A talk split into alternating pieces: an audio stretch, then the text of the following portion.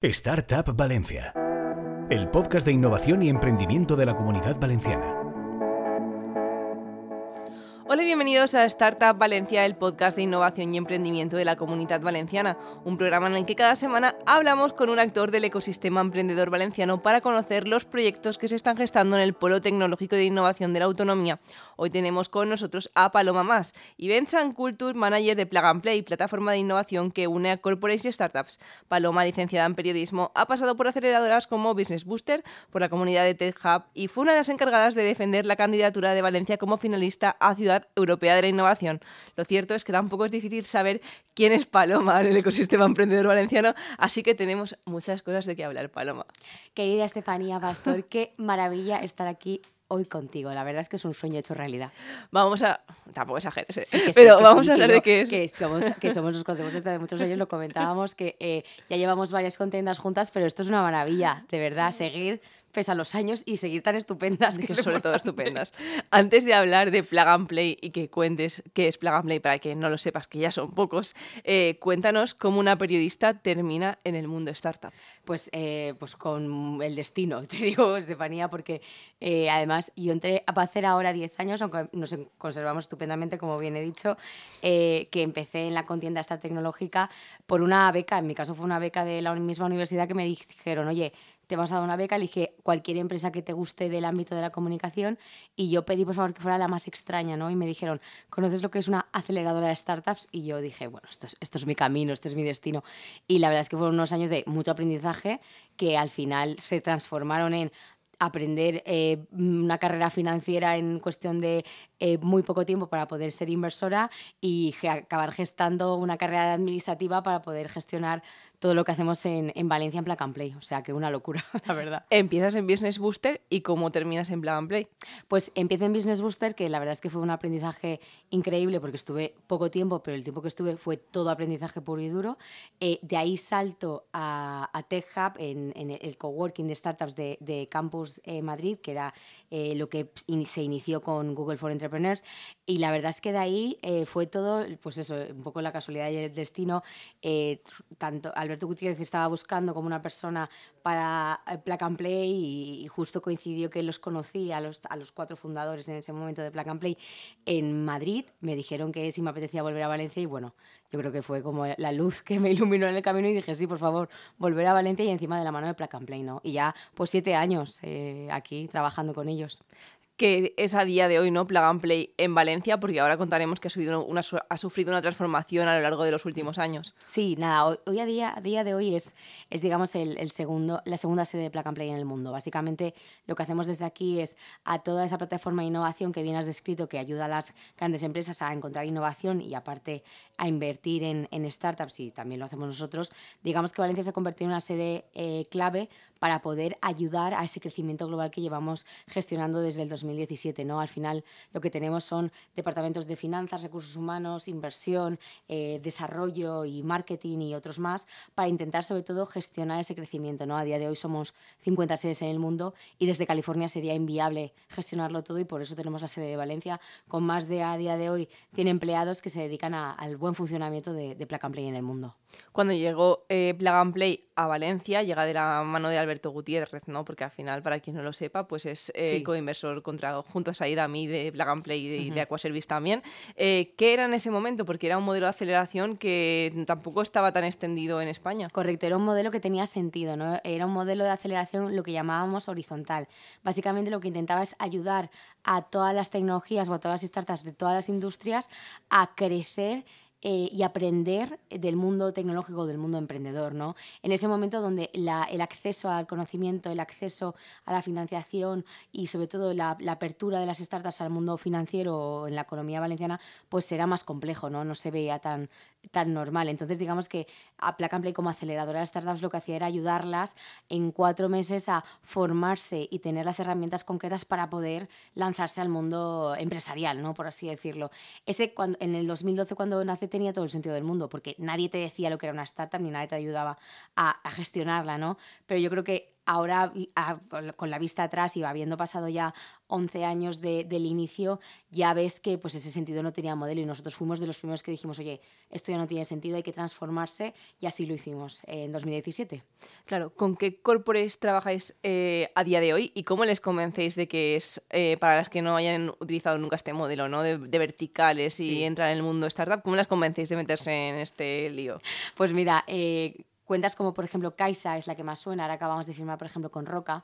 También eh, llevamos también mucho tiempo trabajando con Vodafone, es otra de las cuentas que tenemos. Logifruit, eh, valenciana además, con la que llevamos muchos años trabajando. Son empresas que al final lo que ven es que Plug and Play les puede eh, facilitar mucho el camino. ¿no? Y eso es un poco uno de, de los valores diferenciales de Plug and Play. El hecho de que a golpe de necesidad o de objetivo de, o de, pues, de tendencia o de, o de necesidad tecnológica, una empresa como Plug and Play, que es global, que tiene acceso a millones de startups y que tiene esa facilidad para implementar tecnología, te la presente con un lacito hecho, ¿no? Eso es una de las realidades de Plug and Play que yo creo que es uno de los mejores valores diferenciales, ¿no? el hecho de que te podamos entregar todo ya finalizado. Y luego para mí el otro es el, el, acceso al conocimiento y a la cultura y la innovación que tiene Plug and Play, ¿no? El eh, poder compartir en un mismo vertical eh, espacio con competidores tuyos sin tampoco desmembrar cuál es su estrategia de innovación, pero sí sabiendo lo que otros actores están sufriendo, eso es, mm, eso es maravilla, ¿no? Ese conocimiento,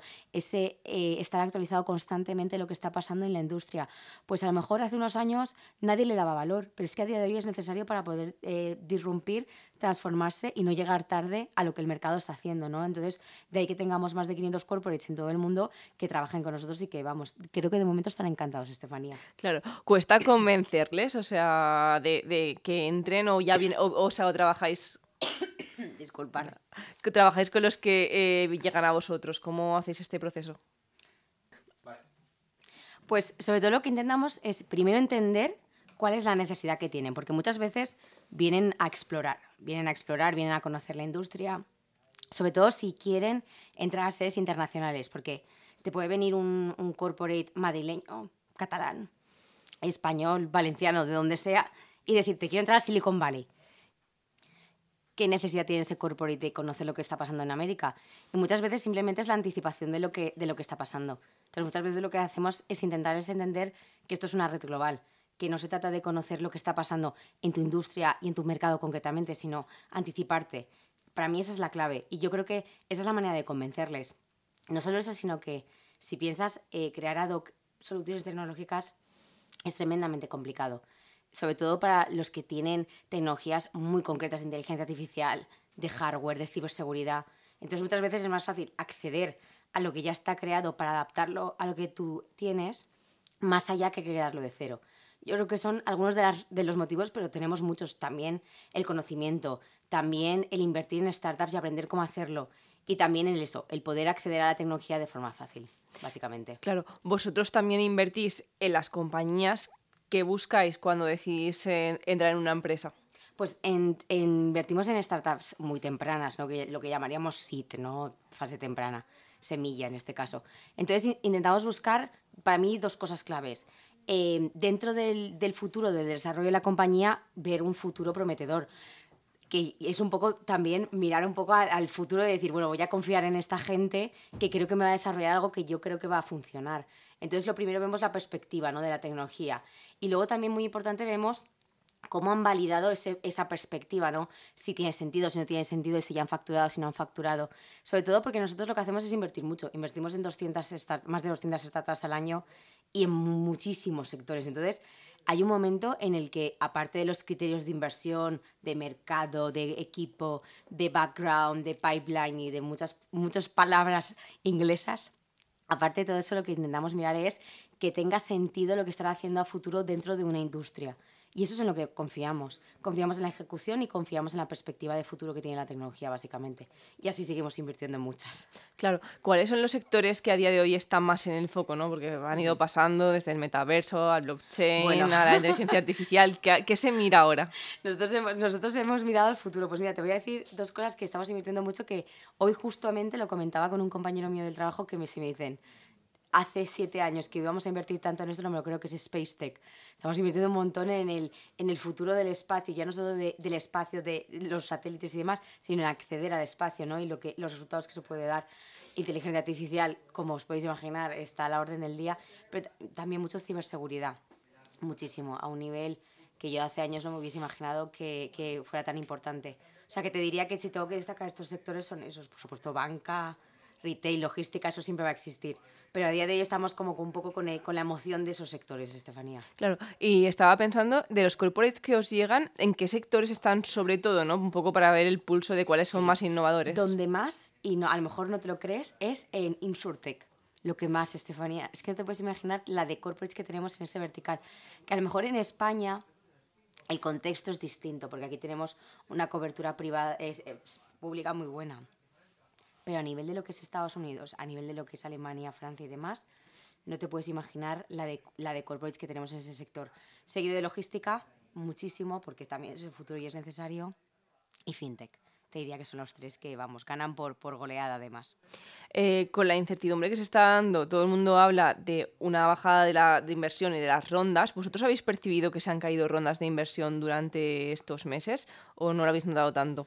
Nosotros en nuestro caso, te, soy sincera, no. Y te digo por qué, porque trabajamos con la semilla, con, con esas fases más tempranas. Entonces, nosotros como inversores en esa fase no lo hemos notado, porque la gran mayoría de caídas de valoración, de problemas de, de, falta de rondas y falta de fondos ha sido en la parte de arriba, ¿no? En series B, C, D. Entonces sí que es verdad que nosotros no lo hemos notado. ¿Qué lo hemos podido notar? En un poquito más esa visión a futuro en ver bien los pactos de socios, en ver las cláusulas, en que la cláusula de evaluación o evaluación haya unos detalles específicos, ahí sí que lo hemos notado mucho. Pero nosotros a nivel de volumen, personalmente no hemos decrecido el volumen, el número de inversiones y sobre todo no nos ha afectado. Nos puede haber afectado a nivel, pues eso ya te digo, ver nuestro portfolio afectado por eso, pero, nos, pero nosotros personalmente no. Que siga así, por favor, lo pido. claro, se iba a decir porque ahora eh, se habla más de que se, de, que se observa más el EBITDA, por ejemplo, ¿no? Eh, ¿qué, cuestiones habéis dejado, habéis puesto vosotros ahora más en el foco, por lo que decías, del, más el pacto de socios, pues las cláusulas? Claro. ¿En qué os fijáis que antes no mirabais tanto? ¿Qué, qué nos fijamos que antes no mirábamos? Pues mira, nos fijamos mucho eh, en el... De, Vamos a ver, antes muchas veces cuando estás invirtiendo en pre-seed o en seed, la tecnología muchas veces haces un saltos de fe, mucho salto de fe, sobre todo en fases tempranas. Pero sí que es cierto que ahora ya eh, te pones un poco más serio, te pones un poco más técnico, eso sí que lo hemos notado mucho, sobre todo con la inteligencia artificial. Tú no sabes ahora la de eh, startups con inteligencia artificial que te hacen maravillas en dos segundos, ¿no? Entonces lo que quieres descubrir si es fruto de otras tecnologías que les han mejorado el trabajo o es fruto de su propio trabajo. Y luego a nivel de números te digo, no nos fijamos tanto más en el EBITDA o, por ejemplo, sí que nos eh, fijamos mucho en los márgenes. Eso es una cosa que a lo mejor en otro tipo de sectores no nos, no nos, nos llama tanto la atención, pero ahora a día de hoy nos llama bastante. Sobre todo en sectores que ya tenemos muy trillados, pues como retail, que ya sabes los márgenes que te tiene que dar mínimo y que eso te va a dar eh, la perspectiva también a futuro que, de la que hablábamos antes, ¿no? Entonces te diría que para nosotros esa ha sido la, como los ámbitos en los que más nos hemos fijado junto a la parte legal, que yo creo que gran, o sea, muchos de los problemas que hemos tenido en estos últimos dos años venían por la falta de conocimiento legal muchas veces de las startups al inversor y no tanto al revés, que el inversor ya va muy aprendido la lección. Eso iba a decir, ¿con quién coinvertís? ¿no? no sé si os fijáis con quién coinvertís, o está un poco más igual. O, mm. Últimamente he escuchado mucho esto de yo no invierto con determinados inversores, ah. determinados fondos. Eso te voy a decir que en nuestro caso es que somos tan genéricos que prácticamente invertimos con todo el mundo. Sí que es verdad que nos ha pasado sobre todo en Estados Unidos, no tanto en España, que ya hay algunos inversores que no queremos repetir la experiencia, sobre todo porque el mismo emprendedor nos ha dicho que no ha sido buena la experiencia, entonces no queremos eh, volver a coinvertir con ellos. Pero sí que es verdad que en España eso es cierto. No en tanta medida como pasaba hace unos años, porque ahora la gente pues no tiene tantos filtros, pero sí que es verdad que te piensas mucho con quién coinvertir, sobre todo por dos motivos. El primero, por el fondo que está invirtiendo, pero no por la gente que está detrás, que te puedes encontrar gente que te haga peor o mejor, sino cuál es su filosofía de desinversión. Es un fondo profesionalizado, verticalizado, no verticalizado, en qué tiene su especialidad, cuáles han sido ejemplos de portfolio. Y eso cada vez te fijas más. Ya no te fijas solo en el emprendedor, sino en el fondo con el que vas a acompañarte en esa inversión. Porque muchas veces, no nos mintamos, los problemas no vienen por el emprendedor, vienen por los fondos y los inversores que están detrás. Entonces sí que es verdad que intenta ser como más quisquilloso con ver quién te acompaña para no cagarla, entre comillas. Claro, ahora Plan Play eh, entra en una nueva experiencia que es la de en Europa, ¿no? la de poner en marcha fondos de inversión. Eh, ¿Por qué se decide impulsar este modelo? En nuestro caso es por una cuestión, o sea, es una cuestión vital de, desarrollo, ¿no? Y, y, vuelvo a lo que estábamos hablando antes de los corporates. Eh, muchos de ellos llevamos ya siete años trabajando con ellos. Es que llega un momento que, por muchos que ellos sigan gestionando necesidades de, de tecnológicas, eh, ellos al final ya esperan más de la relación, ¿no? Es como cuando llevas siete años con tu pareja y dices, oye, pues vamos a vivir juntos ya, ¿no? Que yo espero más. Entonces muchas veces es una cuestión de verdad de, de un crecimiento orgánico. Muchos de los corporates nos decían, es que queremos coinvertir con vosotros, pero no queremos invertir ese tiempo en, en tener que estar buscando, ¿no? Entonces la lógica era muy sencilla, pues vamos a crear fondos externos a lo que es el expertise de Plug Play para que esa gente que ya confiando cinco años en nosotros invierta un dinero y nosotros le retornemos ese dinero con nuestra experiencia ¿no? y nuestro, nuestro foco inversor. Y eso nació en California. Nació en California, fue, hicimos un test con, con un fondo que llamamos Commerce Fund, que era solo de retail, y nos salió tan bien que dijimos, ostras, pues esto lo tenemos que replicar en Europa, ¿no? Así que yo creo que es una evolución natural de los años invirtiendo.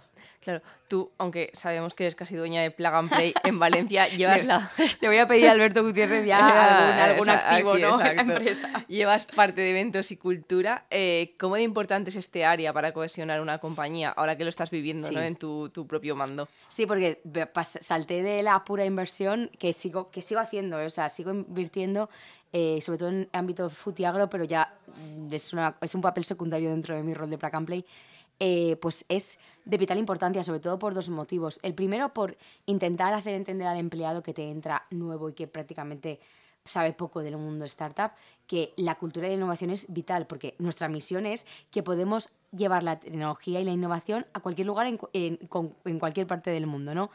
Y entonces, claro, si tú no le haces entender al empleado que eso es real, cómo va el empleado a trabajar por, ese, por esa misión, ¿no? Entonces, la cultura en este caso es muy importante para entender que tenemos una visión común y que da igual si estás en, en Amberes o estás en Valencia o estás en eh, Ontaro, que al final la visión y la misión va a ser la misma en la empresa. Entonces eso sí que es verdad que me da cuenta que es muy difícil de, fraccionar, sobre todo cuando pasas, en, nuestro caso de Valencia, más de los, 100 empleados, ¿no? Cómo les convences o cómo les enseñas que eso es real. Entonces es muy importante eh, ya no solo cuidar del empleado, que es, por supuestísimo es importante, pero también hacer que esa misión de Plug and Play se entienda. Y para eso los eventos, para eso las actividades y sobre todo para eso esa cuestión, que crea mucha fidelidad y crea mucho lo que llamaríamos engagement, ¿no? que es eh, ese sentimiento de pertenencia que hace que tú no te quieras ir de la empresa o que creas que puedes tener una evolución dentro de la empresa buena que no solo te beneficia a ti, sino que beneficia a todos en este caso. Claro, hablando de eventos, eh, Valencia ha cogido Dennis Web recientemente, eh, tenemos Valencia Digital Summit, alguno planea siempre más por ahí. ¿Hace falta eventos en la ciudad de Valencia para seguir promocionando el sector startup o ya no son tan necesarios como se pensaba? A ver, yo creo que sí que es verdad que ya no generan ese, ese, esa emoción de cuando era South Summit, ¿no? Que era como que, eh, o South Summit o, o Mobile World Congress, las primeras ediciones, que era como la cita, ¿no? Y creo que siguen siendo importantes sobre todo para generar ese networking que además de la pandemia sufrió mucho, ¿no? Esos contactos, ese cara a cara que muchas veces es necesario para cerrar rondas, para conocer a gente y para promocionar, eh, promocionarte a ti mismo. Sí que es cierto que creo que todos los eventos tienen que tener un foco o un objetivo. No podemos tener eventos por tener eventos o porque es bonito promocionar una ciudad a través de un evento. Tienen que tener un objetivo. ¿Cuál es el objetivo? O sea, cualquier evento que se gestione en Valencia, ¿por qué se gestiona y para qué lo queremos gestionar? Sobre todo porque también tienes que tener en cuenta una cosa que es que los agentes del ecosistema valenciano van evolucionando, pero muchos son los mismos que hace 10 años. Gracias a Dios, menos mal, no nos ha ido tan mal. Pero tú, esa gente que lleva tanto tiempo, tienes que intentar engancharla de alguna manera y tienes que seguir motivándoles con la misión que pueda tener la ciudad de Valencia o la misión que pueda tener el ecosistema startups dentro de un, de un sector Entonces necesitas convencerles y no les puedes convencer diciéndoles, no, es que vamos a hacer un evento y va a quedar precioso porque vamos a poner cuatro luces y va a quedar todo divino. O vamos a hacerlo en la marina porque te vas a ver el mar de fondo y las fotos del, del Instagram te van a quedar perfectas. Tiene que tener un sentido y para mí creo que ya ha dejado de, o sea, carece ya de sentido generar o hacer eventos por generarlos. Entonces, todo aquel que tenga un objetivo y que sea un objetivo noble, tanto para la ciudad como para el ecosistema, por lo menos va a contar con la presencia y con el apoyo de Plug and Play. Aquí que llevamos ya casi 12 años eh, como personas ancianas que somos, eh, viendo el ecosistema, ecosistema. startup valenciano, ¿cómo percibes la evolución ¿no? de la ciudad de Valencia en esta década? Mira, este año me he dedicado mucho a decir que, que, que estamos en un momento dulce y porque de verdad lo creo. O sea, yo creo que muchos de los frutos que empezamos a plantar hace ya años, pues se nos han quedado y están evolucionando. Para mí creo que siempre eh, sigue estando el tema pendiente, que es la parte internacional. Para mí creo que nos falta esa parte. Creo que de verdad que Valencia puede ser una, una super gema de, lo que es la parte mediterránea y todo lo que es el sur de Europa a nivel de startups, pero necesitamos creérnoslo un pelín más y necesitamos hacer ese sobreesfuerzo de atraer la parte internacional. Yo sí que veo que eh, a muchos de los fantasmas del pasado los hemos dejado atrás, lo cual se agradece muchísimo las inseguridades que teníamos de que si podíamos hacer cosas o no, ya para mí creo que ya están totalmente enterradas y creo que ya, es un momento de em, ser más estrategas. Para mí creo que es lo que nos falta, nos falta eh, ser más estrategas, centrarnos mucho más en lo que queremos, eh, no en lo que queremos para Valencia, que yo creo que todo lo tenemos ya claro, que es, que es un buen espacio para emprender y es un buen espacio para ofrecer una alternativa a otras ciudades de España, sino más bien decir, vale, eso lo tenemos todos convencido. ¿Cuál es el siguiente paso?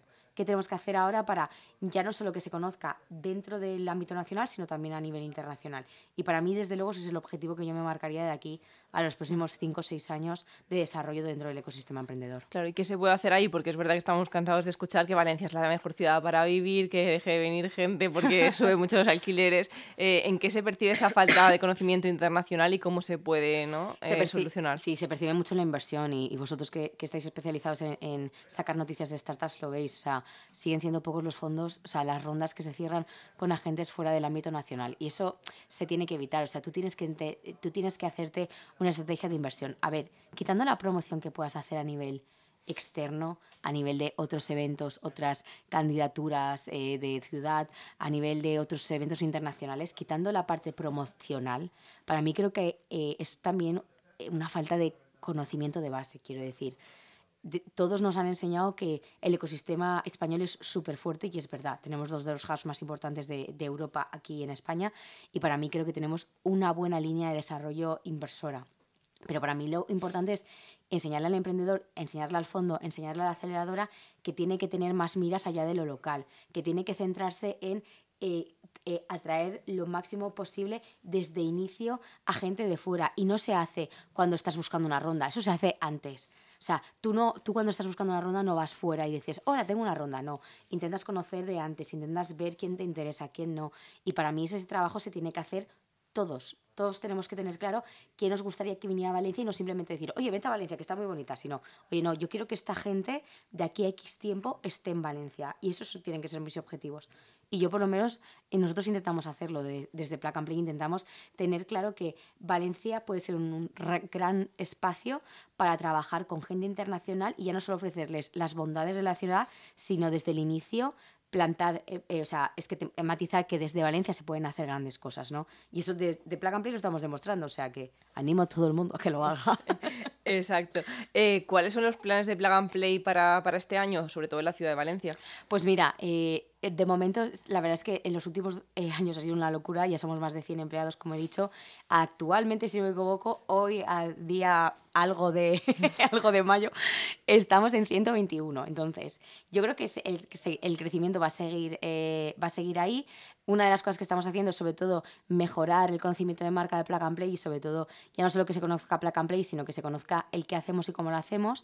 Y entonces creo que para mí uno de los objetivos claves eh, dentro de la ciudad de Valencia es seguir apoyando el ecosistema con esa parte internacional que he marcado. O sea, nosotros, o por lo menos en mi caso, no hablo en vano por decir quiero decir esto y que quede aquí presente, sino yo soy de las fieles creyentes que tanto desde Plug and Play como Paloma Más podemos ayudar a conseguirlo y de verdad que lo creo firmemente y nosotros desde Plug and Play todo lo que podemos atraer de talento internacional lo hacemos. A día de hoy en la empresa te diría que más de la mitad de los empleados vienen de fuera, son los famosos expats que están encantados de vivir en Valencia pero yo creo que es eh, muy necesario que Valencia se consolide ya no solo como la segunda sede de Plug and Play, sino como el epicentro de la innovación de Plug and Play y creo que estamos por buen camino, Estefanía, la verdad, estamos muy contentos. 121 o sea, personas, son muchos perfiles diferentes, ¿cuál es la mayor, en qué, o sea, cómo son la mayoría de ellos. Supongo que son inversores, pero un poco cómo son, qué, hay, qué hay dentro de Plug and Play. No te creas, sobre todo tenemos en la parte de inversión o gente especializada en inversión eh, que, que, lo que quiere es especializarse en algún vertical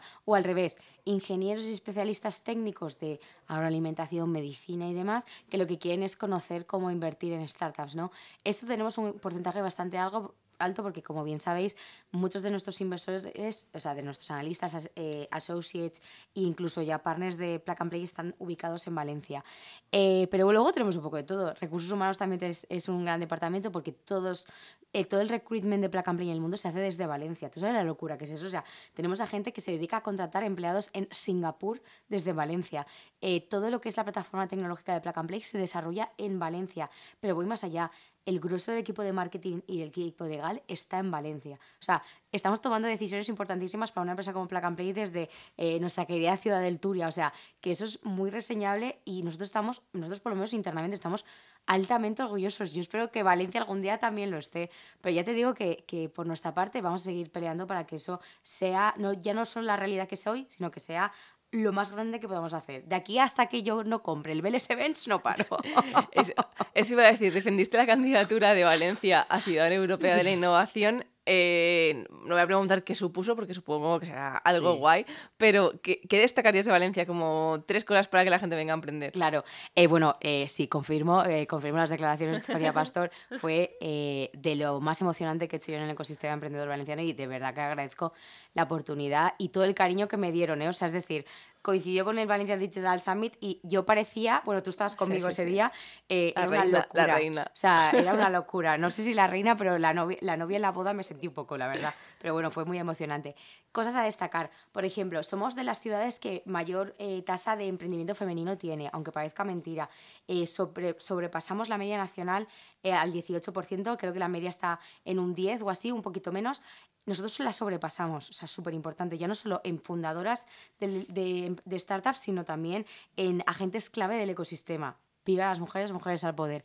Lo segundo eh, que creo que también es muy importante destacar es que tenemos dos, lo que llamaríamos living hubs, espacios eh, vivos de implementación de tecnología, que son el Politécnico y la Marina de Valencia, que es súper importante el poder tener ese espacio comparativo para poder aplicar esas tecnologías.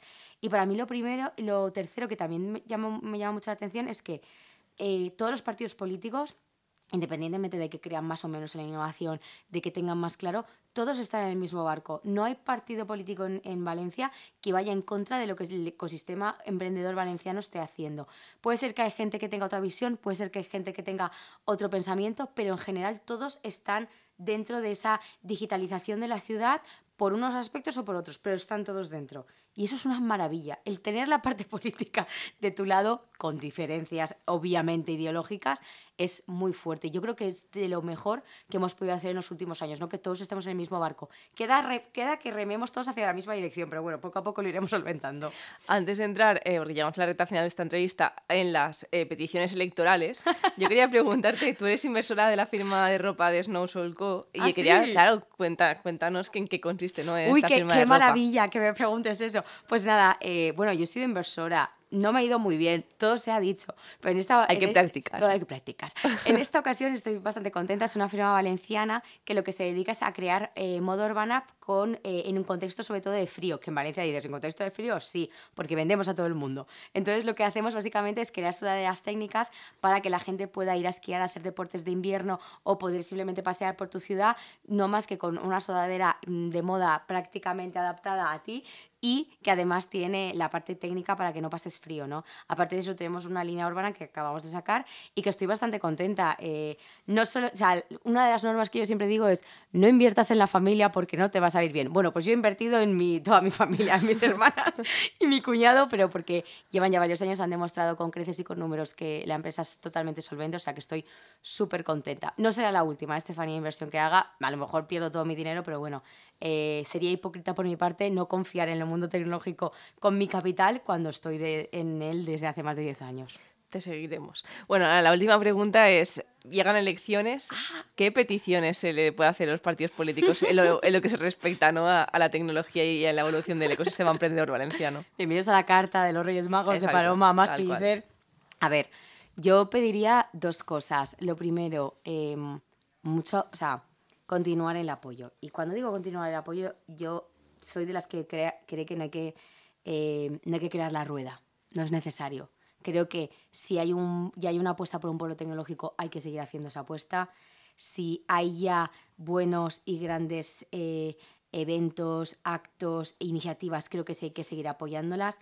Creo que la parte privada, semiprivada, hemos hecho muy buen camino, ya no solo Startup Valencia, sino AGEP, eh, la CEP con sus iniciativas, eh, IBACE, CEI, creo que todos lo están haciendo bien. O sea, por favor, que consiga, que se siga ese- esa confianza.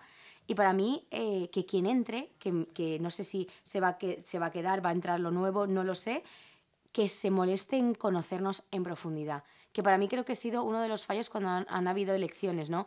Que muchas veces la gente entraba nueva y no se daba cuenta de lo que había o no, lo que se había hecho. Yo solamente le digo al nuevo concejal o a la nueva, o si se quedan los presentes, que escuchen, que nos escuchen mucho y sobre todo que no sea puro, eh, puro politiqueo, sino que de verdad se interesen. Valencia es una ciudad muy pequeña y la política local es de vital importancia para crecer y para consolidar proyectos. Así que por favor, que se molesten en conocernos, que yo súper encantada les invito a una cerveza en el Cabañal, que es donde vivo, yo encantada les enseño la Semana Santa, lo que quieran ellos, y les cuento lo que hemos hecho en los últimos 10 años, que estaré encantada de hacerlo. Bueno, tú seguro que les convences. Tú convences a cualquiera. Pues nada, muchísimas gracias, Paloma. Esperamos seguir viendo cómo crece Plug and Play y que cuando vuelvas el año que viene seáis 200 empleados. ¿Te imaginas? O hemos, no sé, hemos comprado... Mira, el Palacio de la Generalitat no te voy a decir que no, porque ya me parece demasiado grande, pero yo qué sé, parte del ayuntamiento. Pues esta- estará bien. Muchísimas gracias, Paloma. Eh, eso, que esperamos seguir viendo crecer otros 10 años más el sector emprendedor valenciano. Gracias. Y volver aquí con 40 años y decir, aquí y seguimos. seguir igual de estupendas. Gracias, Estefanía. Y nada, vosotros os esperamos en el próximo podcast. Encuentra todos nuestros podcasts en nuestra web 999plazaradio.es o en tu plataforma preferida. 99.9 Plaza Radio, la voz de Valencia.